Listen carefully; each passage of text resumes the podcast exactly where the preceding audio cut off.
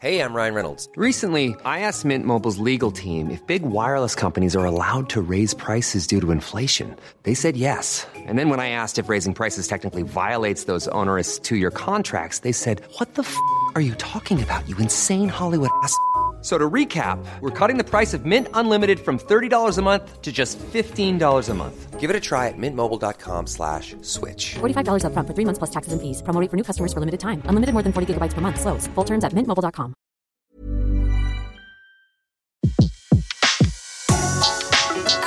Le meilleur de séances radio est maintenant sur We Love Cinéma. Aujourd'hui, le filmographe est consacré à la carrière de Barbara Stanwyck sur Séance Radio par BNP Paribas. Avec Antoine Cyr, aujourd'hui, nous allons partir à la découverte d'une comédienne qui a vraiment euh, et profondément marqué trois décennies en fait à Hollywood, dans les années 30, 40 et 50. Ah oui, elle était incontournable. Alors c'était pas la plus belle, c'était pas la plus volcanique des femmes, et pourtant son nom a figuré souvent seul en haut de l'affiche de plusieurs dizaines de films. Euh, Barbara Stanwyck, on peut pas dire que ce soit un mythe, mais c'était une des vedettes majeures d'Hollywood, une de celles qui pouvaient imposer leurs conditions quand elle participait à un film. Elle a presque toujours joué des rôles de femmes, affrontant seule la grande comédie de la vie, quelquefois armée de leur beauté et souvent forte d'un courage un peu désespéré. Elle a joué avec beaucoup de réussite dans tous les types de films, le mélodrame, le western, la comédie, le film noir, mais toujours en s'adaptant à, ces genres, elle a incarné un style de femme volontaire, mais un peu solitaire, qui correspond finalement un peu à ce qu'elle était dans la vraie vie. Alors, il faut dire que la vie de Barbara Stanwyck n'avait pas très très bien commencé. Elle était née en 1907 sous le nom de Ruby Stevens. Elle était la fille d'un aventurier qui saisissait le moindre prétexte pour euh, euh, mettre de la distance entre lui et sa famille. Et sa mère était morte très jeune. Barbara Stanwyck avait 3 ans et sa mère avait été poussée accidentellement d'un tramway en marche par un passager ivre. Et alors la petite Ruby va être élevée tant bien que mal par sa tante qui était danseuse de revue, chorus girl comme on disait à l'époque, et on dit qu'elle était souvent dans son enfance assise sur le perron du 246 Glasson Avenue, l'adresse de Brooklyn où elle habitait quelques années plus tôt avec sa mère, comme si finalement elle était venue attendre encore le retour de cette dernière. Mais on l'a pas dit, elle est née à Brooklyn, à, New York. Elle était de Brooklyn. Alors, jolie tête, belle jambe, l'avenir de celle qui est encore euh, Ruby Stevens s'impose presque comme une fatalité, elle sera chorus girl. Mais alors là, son parcours et son tempérament vont lui donner une force et un charisme qui sortent de l'ordinaire, et à la fin des années 20, elle va vite se trouver à l'affiche de spectacles de Broadway assez prestigieux, sous le patronyme plus racé tout de même de Barbara Stanwyck. C'est à cette époque qu'elle va rencontrer celui qui sera son premier mari, le comédien de théâtre Frank Fay, qui était surnommé le roi du vaudeville, qui avait 16 ans de plus qu'elle et qu'on peut voir dans un film. Il a fait aussi un peu de cinéma, La Joyeuse Suicidée. On le voit euh, dans ce film de William Wellman, euh, mais à, côté de Carole Lombard. Euh, mais bon, il n'a pas fait une carrière cinématographique époustouflante. Mais alors, ce mariage donc avec Frank Fay va la rendre très malheureuse et, et ne tiendra guère. Pas plus d'ailleurs que ne durera quelques années plus tard son mariage avec l'une des stars masculines d'Hollywood, Robert Taylor. Ivanhoe. Voilà, exactement. Seulement, Frank Fay va quand même jouer un rôle décisif dans la carrière de Barbara Stanwyck parce qu'il va convaincre Frank Capra, qui était alors un jeune metteur en scène de la Columbia, 33 de, ans, de visionner un bout d'essai dans lequel sa femme révélait son exceptionnel talent. Alors il faut savoir qu'en fait il y avait eu une première rencontre entre Frank Capra et Barbara Stanwyck qui avait eu lieu quelques jours plus tôt, mais cette rencontre avait été organisée à l'initiative de Harry Cohn, qui était le colérique patron de la Columbia, et alors tant euh, Capra que Stanwyck, sentant qu'on leur forçait un peu la main, s'étaient rencontrés dans un climat renfrogné où ni l'un ni l'autre n'avait dit grand-chose et qui n'avait débouché sur rien. Et dans son livre de souvenirs euh, Hollywood Story, Capra raconte au début, elle dit c'était une actrice, c'est pas une actrice, c'est un porc épique cette fille. et puis alors quelques lignes plus loin, après avoir vu les essais, il dit j'avais les larmes aux yeux, j'étais comme foudroyé. Voilà, ça confirme que l'idée selon laquelle il faut se méfier de sa première impression, qui est toujours la bonne, n'est oui. pas un proverbe exact. Voilà. Alors, Voilà Barbara Stanwyck embarquée comme vedette du premier film entièrement parlant de Frank Capra, Ladies of Leisure en 1930. Et alors c'est un film jamais sorti en France, vraiment exceptionnel. Il faut savoir que nous sommes dans cette période comprise entre 1928 et 1934 que les Américains appellent pré-code, c'est-à-dire la période où toute la crudité du film parlant peut s'exprimer en l'absence du code de censure qui va bientôt régir avec sévérité le cinéma américain. Alors, Ladies of C'est l'histoire d'une party girl, c'est-à-dire pas tout à fait une prostituée, mais une jeune femme que les riches fêtards peuvent louer pour les accompagner lorsqu'ils se rendent à une soirée. Alors, cette party girl rencontre un fils de famille qui aspire à devenir peintre et qui est interprété par Ralph Graves. Elle va devenir son modèle, ils vont tomber sincèrement amoureux l'un de l'autre, mais la très bourgeoise famille du jeune peintre fera tout pour tenter d'éviter euh, son mariage avec cette fille aux origines trop modestes. C'est un film très subtil dans lequel on trouve dès les cinq premières minutes des thèmes qui seront chers à Capra pendant toute sa carrière, comme l'indifférence des riches pour les plus pauvres ou la fascination pour New York. Par exemple, Ladies of Leisure débute par une scène nocturne à l'angle de la 5e avenue et de la 51e rue. Il y a des objets divers qui tombent sur la tête des passants alors pourtant que l'immeuble voisin semble endormi, mais la caméra nous révèle que tout en haut de cet immeuble, qui fait une bonne quinzaine d'étages, se trouve une maison individuelle invisible de la rue où des jeunes gens décadents font la fête sans se préoccuper de la foule qui circule à ras de terre et qui reçoit sur la tête les objets qu'ils envoient. Il y a un grand panoramique comme ça, mais sur une maquette. Il a utilisé une maquette pour faire un panoramique d'un seul plan, comme ça, pour monter tout en haut de l'immeuble et voir ces gens qui sont sur la, la terrasse en fait de, de, de cette maison individuelle. Très beau plan, et très Voilà. beau début de film. Voilà. Alors, c'est un film dans lequel Barbara Stanwyck se montre à la fois émouvante et sobre. Sa manière de jouer très naturelle en fait certainement une des premières vraies actrices du cinéma parlant. Je dirais que la scène la plus émouvante, c'est celle où la mère de son fiancé, tout en se montrant en surface respectueuse de la jeune femme, entreprend de la dissuader d'épouser son fils. Barbara Stanwyck s'y montre euh, tour à tour blessée, indignée et finalement résignée, avec énormément de talent. Et vraiment, Capra tombera professionnellement amoureux de cette actrice qui se donnait à fond dès la première prise, à telle enseigne que cette première prise sera souvent la meilleure et qu'il fallait faire répéter longuement les autres acteurs pour qu'ils soient eux aussi à leur meilleur niveau lors de cette prise. Et elle va être découverte par la critique et le public. euh, Une étoile est née avec ce film. hein. Ah, Absolument.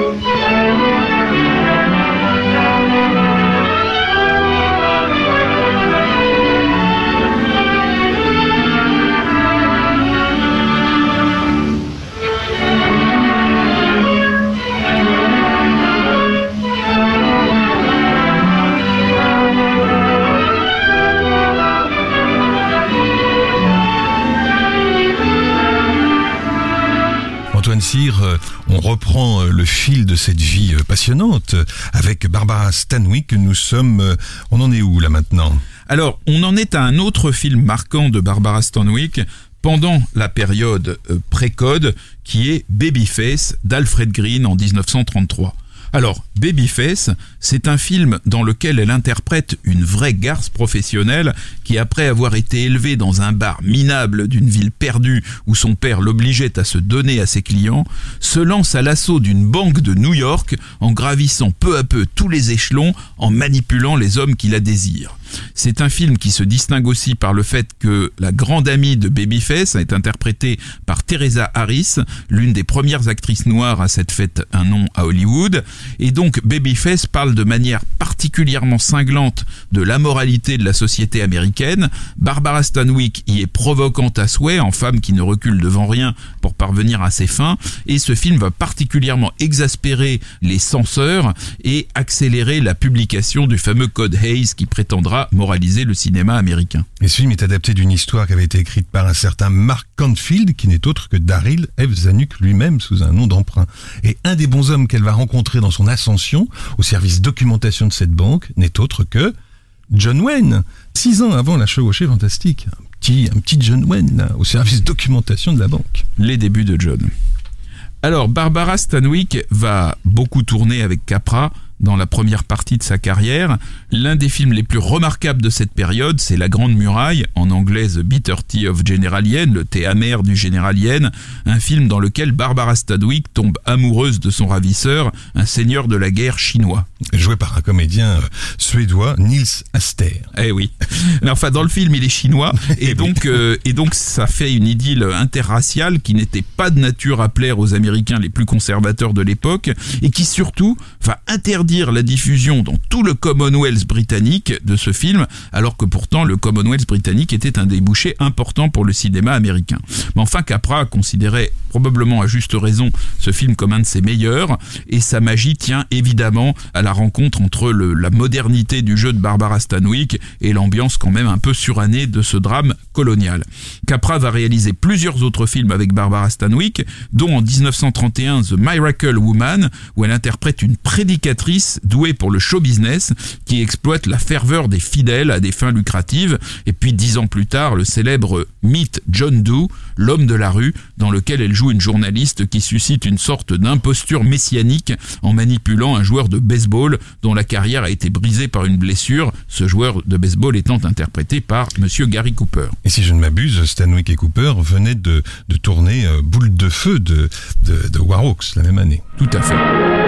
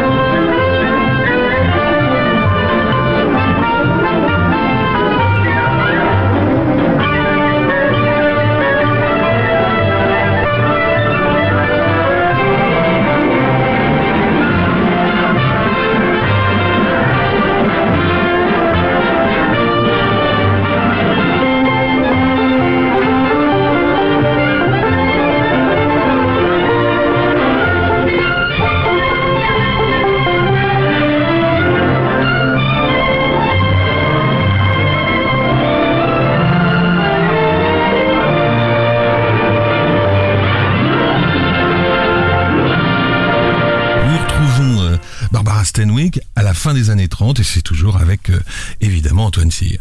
Oui, alors on est dans une période où elle ne cesse de tourner et elle est notamment, donc on l'a vu, une actrice fétiche de Capra. Elle va être aussi une actrice fétiche de William Wellman, un grand réalisateur de l'époque. Le film le plus célèbre qu'elle ait réalisé avec lui étant sans doute L'étrangleur, en anglais Lady of Burlesque. C'est une histoire de serial killer qui se déroule dans l'univers de Broadway et qui permet à Barbara Stanwyck de renouer avec le personnage de meneuse de revue qui était le sien dans la réalité à la fin des années 20. Et ce sera le cinquième et dernier film qu'elle tournera avec euh, Wellman. Voilà. Alors, elle va tourner au moins un film avec la plupart des grands d'Hollywood. On a vu Hawks tout à l'heure. Il y a John Ford, il y a Cécile B2000, il y a Ruben Mamoulian, il y a William Dieterle. Elle va même tourner Obsession avec Julien Duvivier, l'un des plus grands metteurs en scène français qui est en exil à Hollywood.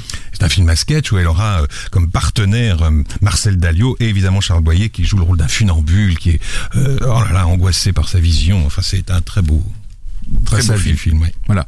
Et alors, dans la première moitié des années 40, on peut vraiment dire que Barbara Stanwyck est la première dame d'Hollywood en ayant abordé à peu près tous les genres, sauf peut-être la comédie. Et là, c'est Preston Sturges, l'un des maîtres du genre, qui va la convaincre, après avoir dû quand même argumenter un peu, de tourner dans une screwball comédie, c'est-à-dire une comédie reposant sur les frasques d'un personnage un peu excentrique, c'était très à la mode à l'époque, et donc cette screwball comédie sera Lady Eve de 1943, un cœur pris au piège en français, dans lequel elle partage la vedette avec un Henry Fonda particulièrement brillant, dans le rôle d'un fils de famille un peu benet, qui se prend pour le meilleur spécialiste mondial des serpents. Franchement, c'est un film drôle, dans lequel Barbara Stanwyck interprète la fille d'un tricheur professionnel, qui pour reconquérir le cœur d'Henry Fonda, dont elle est très amoureuse, mais qui a fini par découvrir les aspects sulfureux de sa personnalité, va reparaître devant lui sous les traits d'une excentrique, mais très distinguée, héritière anglaise. Et la robe de mariage qu'elle porte dans ce film est signée Edith Head. C'est la première fois qu'Edith Head, la grande couturière, la grande fabrique, euh, la grande inventrice actrice, comment dit-on, de, de costume, va travailler pour elle et, on va faire des copies de cette robe. Elle va se vendre dans le commerce. Enfin, elle va eu un grand succès.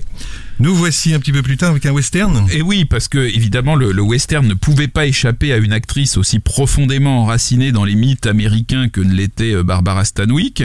L'Ouest sauvage, ce monde d'hommes où seules les femmes dotées d'une volonté peu commune pouvaient maîtriser leur destin, va fournir à Barbara Stanwyck d'excellentes occasions de jouer les femmes de caractère. Il y a notamment en 1935 La gloire du cirque de George Stevens ou en 1939 le célèbre Pacific Express de Cécile B2000. Et puis alors il faut pas oublier La reine de la prairie de 1954, un film d'Alan Dwan caractéristique de ce réalisateur avec de très belles couleurs signées euh, de John Alton et donc dans ce film euh, où elle approche d'une cinquantaine très bien conservée elle partage l'affiche avec un cavalier qui n'est plus tout neuf non plus du nom de Ronald Reagan. Et alors, oui, bientôt président, enfin 12 ans avant de devenir Voilà. gouverneur de Californie. de gouverneur de Californie. Voilà. Alors il était déjà souvent, euh, c'était quand même souvent lui qui prononçait les discours au nom des acteurs. euh, Enfin, on voit très Oui, souvent. des acteurs, Voilà, il avait déjà, part euh, il avait déjà un peu de de- d'habitude de la chose publique. Alors on va revoir Barbara Stanwyck dès l'année suivante dans un autre film d'Alan Dwan, Les Rubis du prince birman. Alors comme son nom l'indique, là c'est pas un western, pas du tout. D'ailleurs, il n'y a pas de western, il n'y a pas de prince birman puisqu'il meurt euh, avant, enfin, début, Voilà. voilà. Bon, mais on y retrouve le génie de John Alton, qui aidé de quelques plantes tropicales achetées chez le pépiniériste du coin, va reconstituer pour ce film l'une des jungles les plus élégantes de l'histoire d'Hollywood, à défaut d'être la plus crédible.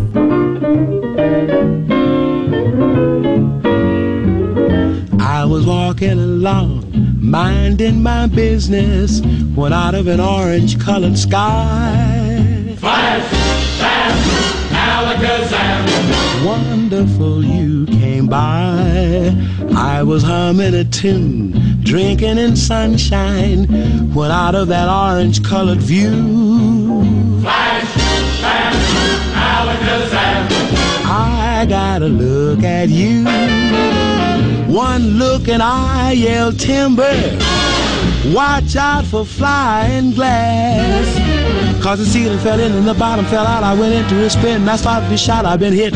This is it. This is it. I did. I was walking along, minding my business, when love came and hit me in the eye.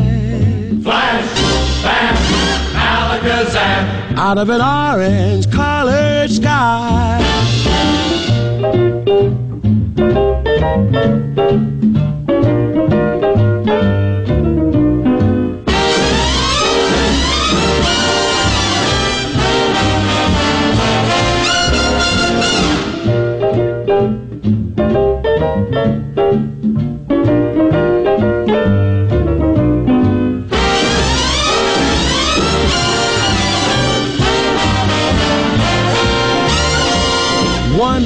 And I yell timber.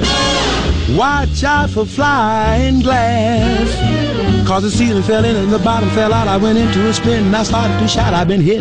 This is it. This is it. I did it. I was walking along, minding my business, when love came and hit me in the eye.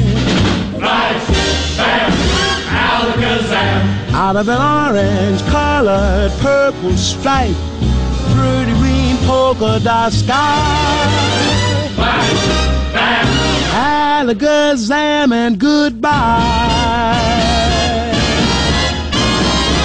Wow, I thought love was much softer than that. What a most disturbing sound.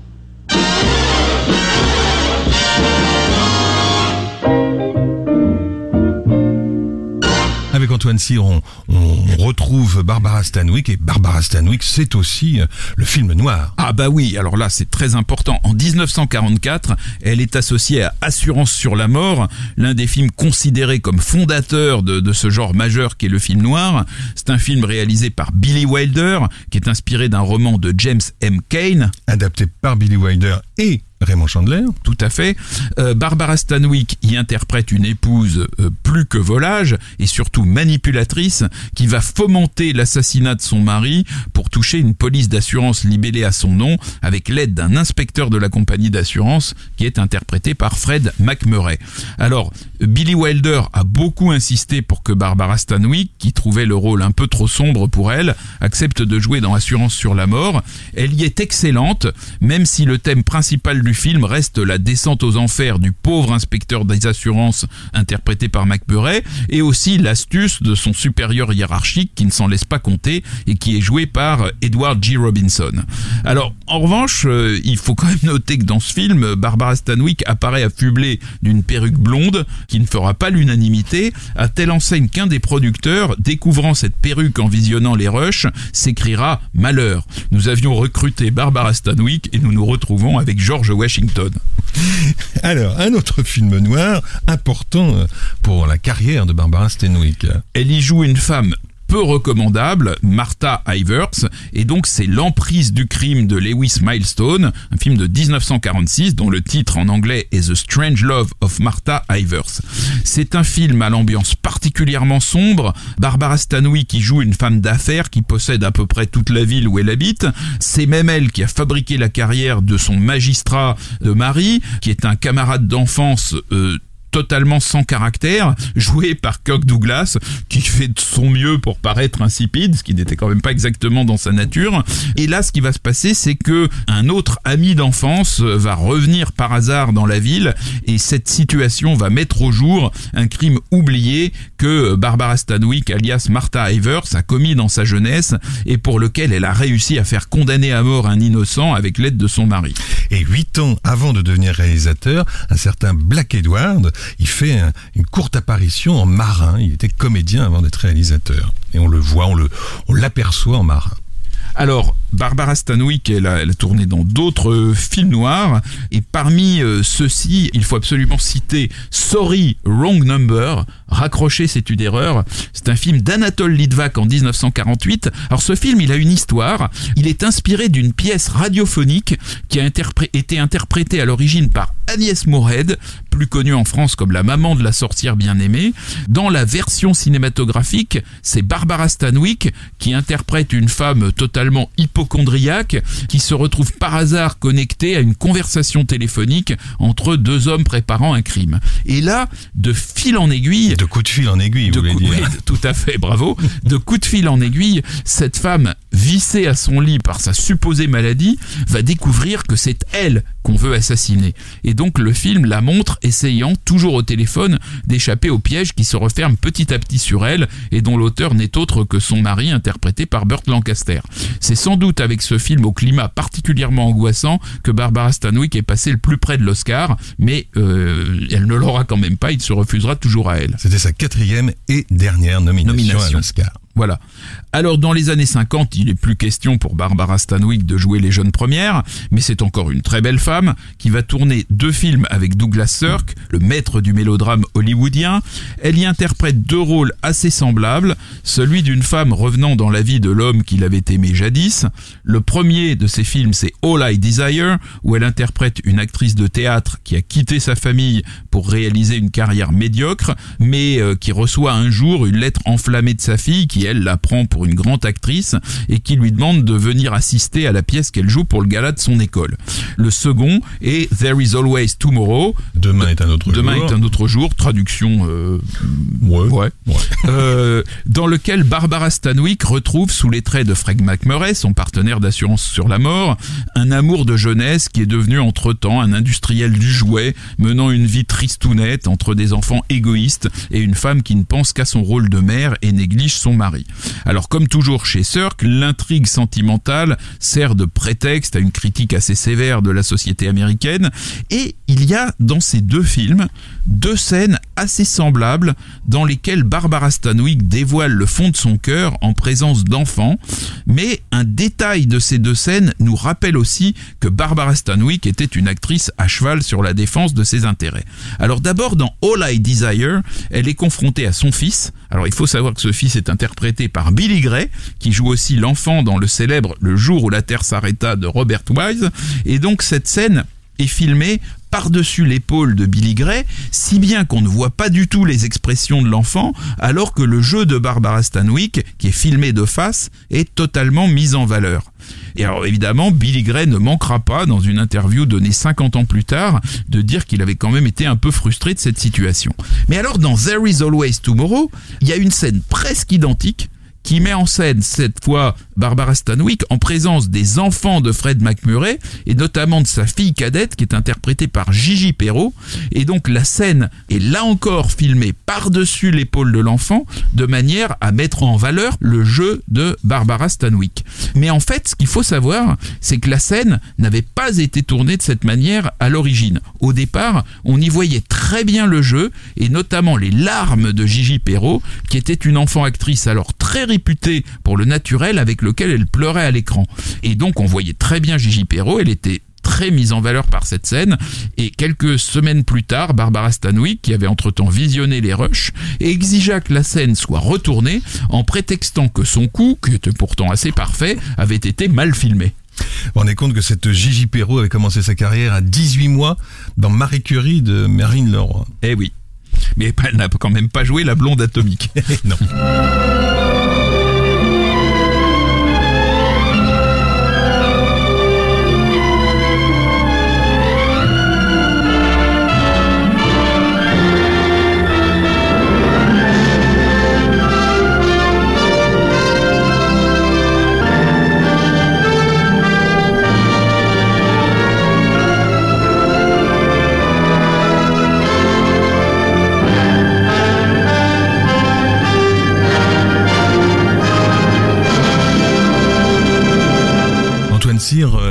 Les années 50 pour euh, Barbara Stanwyck, c'est un peu la fin. hein. Oui, c'est, elle aura marqué Hollywood de sa très forte personnalité pendant trois décennies, mais ensuite elle va surtout se consacrer à la télévision. Mais en 1982, il y a un moment euh, émouvant, qui est le moment où elle recevra enfin un Oscar, mais un Oscar d'honneur, et on verra euh, une nouvelle fois euh, monter sur scène cette femme aux traits quasiment inchangés depuis ses débuts, qui était le fruit d'une discipline personnelle qui en a fait pendant toute sa carrière l'une des actrices préférées des metteurs en scène d'Hollywood. Merci Antoine. Le filmographe vous a été présenté par Antoine Cyr et Laurent Bourdon sur Séance Radio par BNP Paribas.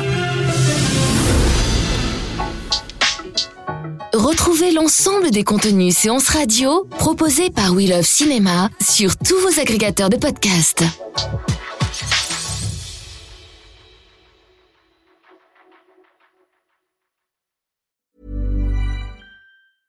Mom deserves the best, and there's no better place to shop for Mother's Day than Whole Foods Market. They're your destination for unbeatable savings, from premium gifts to show-stopping flowers and irresistible desserts. Start by saving 33% with Prime on all body care and candles. Then get a 15-stem bunch of tulips for just $9.99 each with Prime. Round out Mom's menu with festive rosé, irresistible berry chantilly cake, and more special treats. Come celebrate Mother's Day at Whole Foods Market.